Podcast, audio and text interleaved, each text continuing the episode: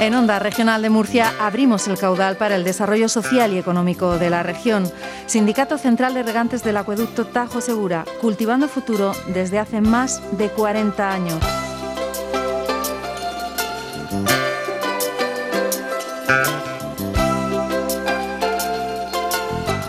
Pues lo hacemos, eh, reivindicamos ese trasvase, a pesar de que en este momento pues encontremos eh, cierta resistencia en los eh, municipios de la Ribera del Tajo y una ley de explotación del trasvase que pueda eh, a traición modificarse eh, sin eh, tener en cuenta pues todo ese histórico de, caudales. Estamos en contacto con el presidente del Sindicato Central de Regantes, Lucas Jiménez. Señor Jiménez, un saludo, ¿qué tal? Buenos días. Hola, buenos días, ¿qué tal? ¿Cómo estamos? Pues bien, un poquito con esta incertidumbre, ¿no? parece que se ha tocado general ¿no? en esta materia.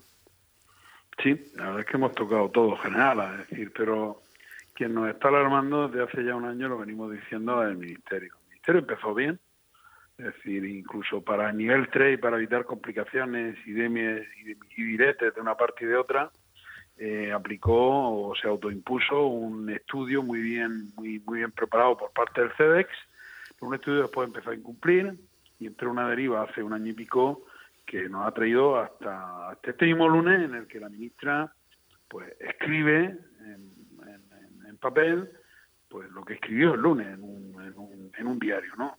la nueva hoja, de, le llamó la nueva hoja de ruta de trasvase de No nos sorprendió, no es nada nuevo. Imaginábamos que, cuál era su pensamiento, que está directamente conectado con, con el pensamiento de, de, hace mucho tiempo de Cristiano Arbona, pero nunca se había plasmado, nunca se había plasmado en un papel. Bueno, esa dicotomía que siempre ha presidido, desfijar de agricultura eh, este importante eh, acueducto y vincularlo todo a la parte de la sostenibilidad medioambiental, pues es lo que un poco enreda la cuestión, ¿no? No, es que nosotros estamos totalmente de acuerdo en ese planteamiento. Es decir, eh, y lo venimos diciendo, es decir, estos días, con la celebración del Día Mundial del Agua, eh, tendríamos que ir eh, a resolver una ecuación, estoy repitiendo mucho este concepto, una ecuación que tiene una serie de términos. Hay que alimentar en un futuro de, de, 30 años a, a, 2.000 millones de personas más. Y habrá que alimentarla bien, a ser posible. Ojalá eh, todo el mundo se alimentara bien en el mundo, ¿no? Y hay que alimentarlo, para eso hay que alimentarlo a un coste, a un coste apropiado, ¿no? Y aparte hay que hacerlo sin, sin afectar o afectando lo menos posible al, medio ambiente y, aparte, y la pandemia, esto ha sido un, nuevo término en la ecuación que nos ha incluido la, pandemia, hay que hacerlo o tener estos centros de producción cerca o dentro de nuestra frontera política, dentro de la Comunidad Económica Europea. Y permítame que le diga eh, que esto, eh, la agricultura, mucha agricultura del país, pero la agricultura específica del Levante lo sabe hacer a la perfección. Y ese es el futuro, por mucho que se empeñen en cosas diferentes, porque evidentemente tenemos competidores fuera, pero son competidores que no van a asegurar la sostenibilidad del medio ambiente, salvo que estemos muy preocupados por lo de nuestra esquina y no nos preocupe lo del mundo. Eso sería un esnovismo que yo no creo que se esté planteando. Luego esa es la ecuación y esa ecuación aquí en el Levante llevamos muchos pasos dados, ¿eh? muchísimos pasos dados y, yo creo que es importante que se sepa, ¿no? pero el Ministerio toma, toma, desgraciadamente, por otro derrotero y a nosotros obviamente nos va a tener enfrente, está clarísimo. Bueno, en esos criterios que está eh, detrás, pues la definitiva aprobación de ese tercer ciclo de planificación hidrológica que está prevista para abril del 2022, ¿no? Sí, parece que se va a retrasar un poquito, estaba previsto para finales del mes de marzo y se va a retrasar un poquito, no sabemos por qué, pero ese, ese retraso eh, bueno, quiere decir que efectivamente en el mes de abril va a estar, o se prevé que esté concluida esa, esa planificación, que lleva como ingrediente, también lo venimos diciendo desde hace meses, eh, un incremento en los caudales ecológicos, cosa que vemos bien, si, si, es posible y lo permite la planificación, adelante. Pero el problema es que eh, permitir, y aparte, eh, permítame que le diga, eh, innecesariamente un aumento de los caudales ecológicos va en contra de la planificación por cuanto va a no hacer compatible eh, otro la otra pata de la planificación, que es compatibilizar los, las pretensiones medioambientales con los usos socioeconómicos y en este caso son incuestionables y que generan un rendimiento en estas regiones del país y que repercute al final en toda la nación, ¿no? Con vía, impuestos. Hmm. Bueno, en esta eh, situación hay un elemento, una premisa que distorsiona este objetivo y que parte de un conocimiento erróneo, ¿no? Esa incorporación de recursos mediante el agua desalada, mediante un eh, coste menor por el uso de energías recicladas, que ya sabemos es insuficiente para eh, las necesidades de, agua de la cuenca. Bueno, a ver, eh, es decir, no, no, no, no hay, no hay, no hay, digamos, no hay parche que, que tape el agujero que puede provocar una, una, finalización del trasvase, que es lo que pretende eh, García Paje, ¿no? Es no, hay parche ni en desalación ni ningún otro recurso que palíe esa, esa merma. Pero es que, eh, decir, aparte me parece, me parece plausible, me parece incluso eh, razonable que se pensara y oye, pues si está el agua allí, desálese y, y úsese. Eh, nosotros iniciamos hace años, yo creo en, antes de un año tendremos las conclusiones de un estudio para conocer los verdaderos efectos del agua desalada en los cultivos y en las tierras. la pena es que va un poco tarde. ¿eh? La pena es que va un poco tarde, pero como no quiero adelantar acontecimientos, yo prefiero que, y habrá que ver qué resultado da el agua desalada, porque lo primero que se hizo fue plantar desaladoras sin saber cuáles son las consecuencias de esa desaladora. Pero es que, le digo más, eh, los caudales, la resolución del tema de los caudales ecológicos y la merma de 78 hectómetros cúbicos anuales para el trasvase se va a aplicar con la conclusión de estos planes eh, hidrológicos este año 2021 todo lo que oferta la ministra, hay una parte que es un chiste de la ministra, es decir, que eh, eh, usemos la, eh, que incidamos en la reutilización de agua depurada cuando toda el agua depurada está ya usándose, no, tiene mucho sentido, es un chiste, ¿no?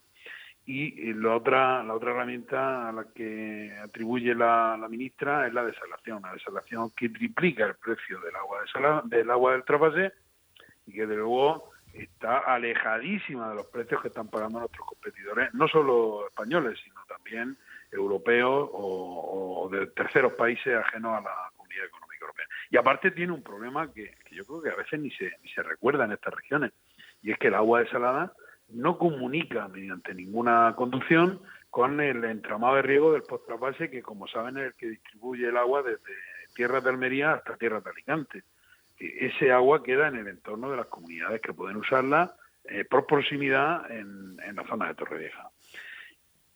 Mm. ¿Cómo pueden usar o cómo pueden recibir su porción de agua desalada? No físicamente mediante tuberías, porque ya he dicho que no existen, sino por la llegada de agua de otra de otra cuenca, en este caso la cuenca del Tajo. Si tocamos el trasvase se ve afectado absolutamente todo, incluido el agua desalada.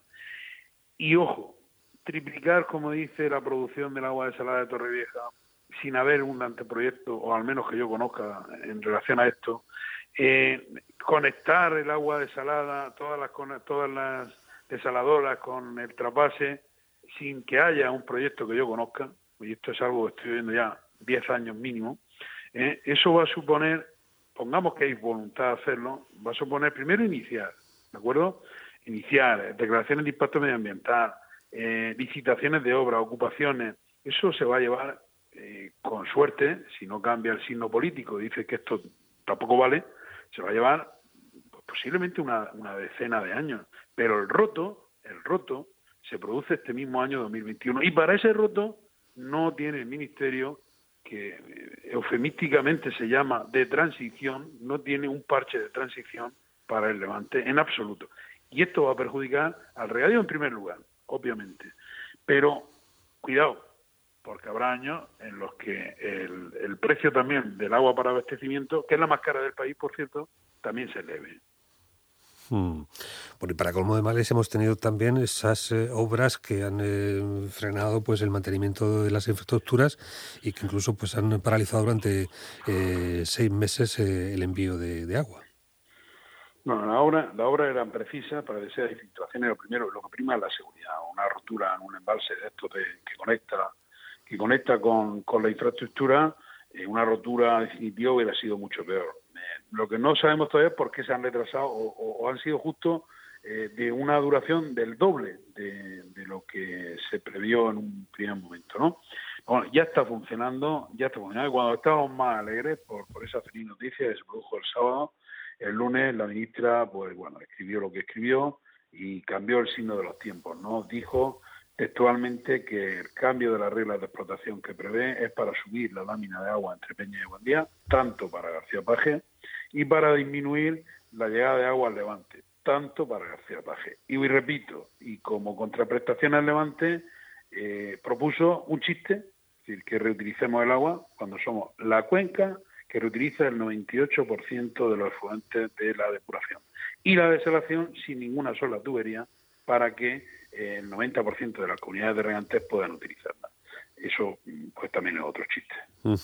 Sí, porque sobre todo el capital se ha ido aportando de manera religiosa, ¿no? Y hay dinero para hacer mucho acueducto en esa cabecera. Bueno, bueno, yo ahí esto es algo, nosotros llevamos ya un año y medio batallando con la administración para que nos dé algo a lo que tenemos derecho como ciudadanos, no ya como contribuyentes religiosos de la tarifa del agua, sino como ciudadanos. Eh, venimos reclamándole a la Administración que nos dé cumplida información de a dónde eh, ha ido a parar eh, lo algo más de 200 millones de euros que llevamos pagados a agricultores y, usuarios de boca del Levante a la arca de la vecina comunidad de Castilla-La Mancha. ¿Qué han hecho con ese dinero los dirigentes políticos de Castilla-La Mancha para que a las puertas del bueno, a las puertas no, en el siglo XXI, ¿eh? avanzado el siglo XXI, eh, 12.000 habitantes que habitan en, en, los pueblos ribereños estén eh, algunos veranos sin agua, eh, sin suministro de agua potable. un problema que se soluciona con infraestructuras, ¿no? bueno, pues esto es así, esto es así, y esto se permite, y, no nos terminan de dar la información, y no vamos a parar, hasta que no tengamos la información nosotros no vamos a parar, iremos a donde haya que ir, recurriremos a donde haya que recurrir, pero queremos saber de esa información, porque es un dinero que ha costado mucho a estas sociedades, a estos a estas comunidades de regantes, en definitiva a toda la población de Levante pagar, ¿eh? significándose por ser la población que más cara paga el agua en el país, para no saber cuál es el destino final de ese dinero que debería haber ido a parar, entre otras cosas, decididamente a solucionar los, pueblos, los problemas de estos 12.000 habitantes de los pueblos ribereños, que entiendo legítima, eh, legitimado por este motivo su, su permanente cabreo. Hmm. Habrá que esperar al próximo Día Mundial del Agua, ¿no? Porque este se ha perdido ya, esa oportunidad para reivindicar conjuntamente pues esta, este bien y este valor tan necesario.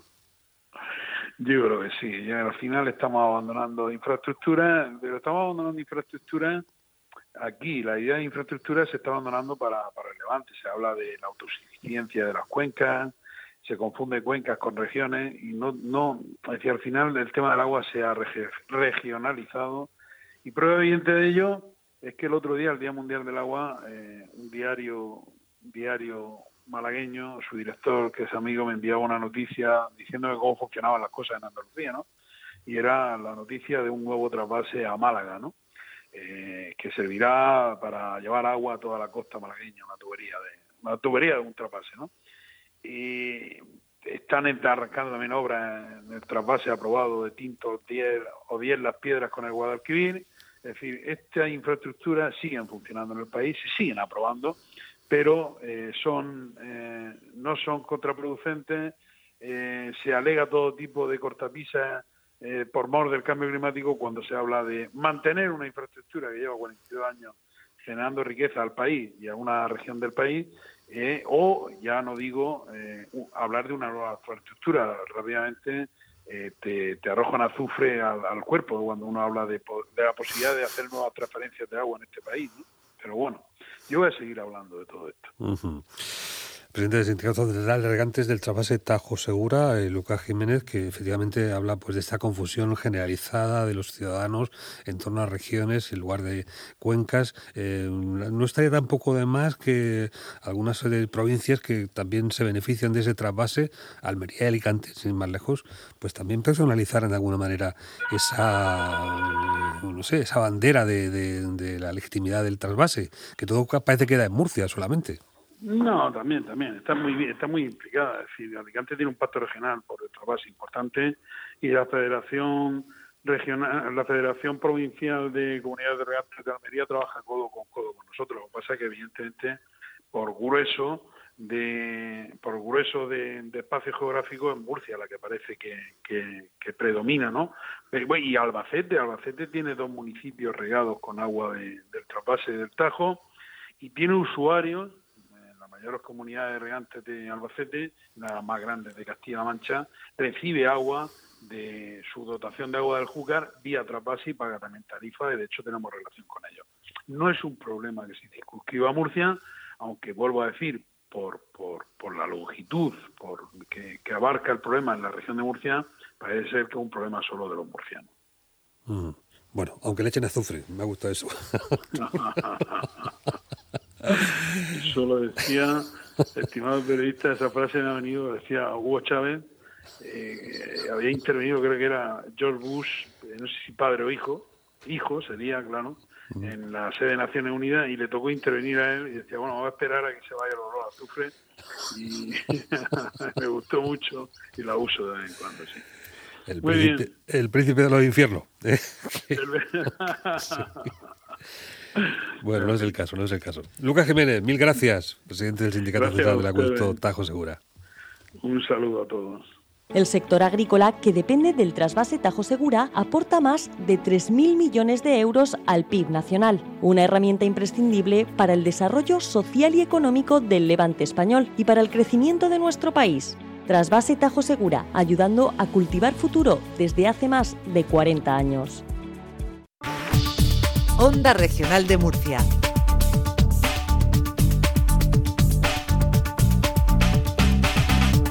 la radio de utilidad pública.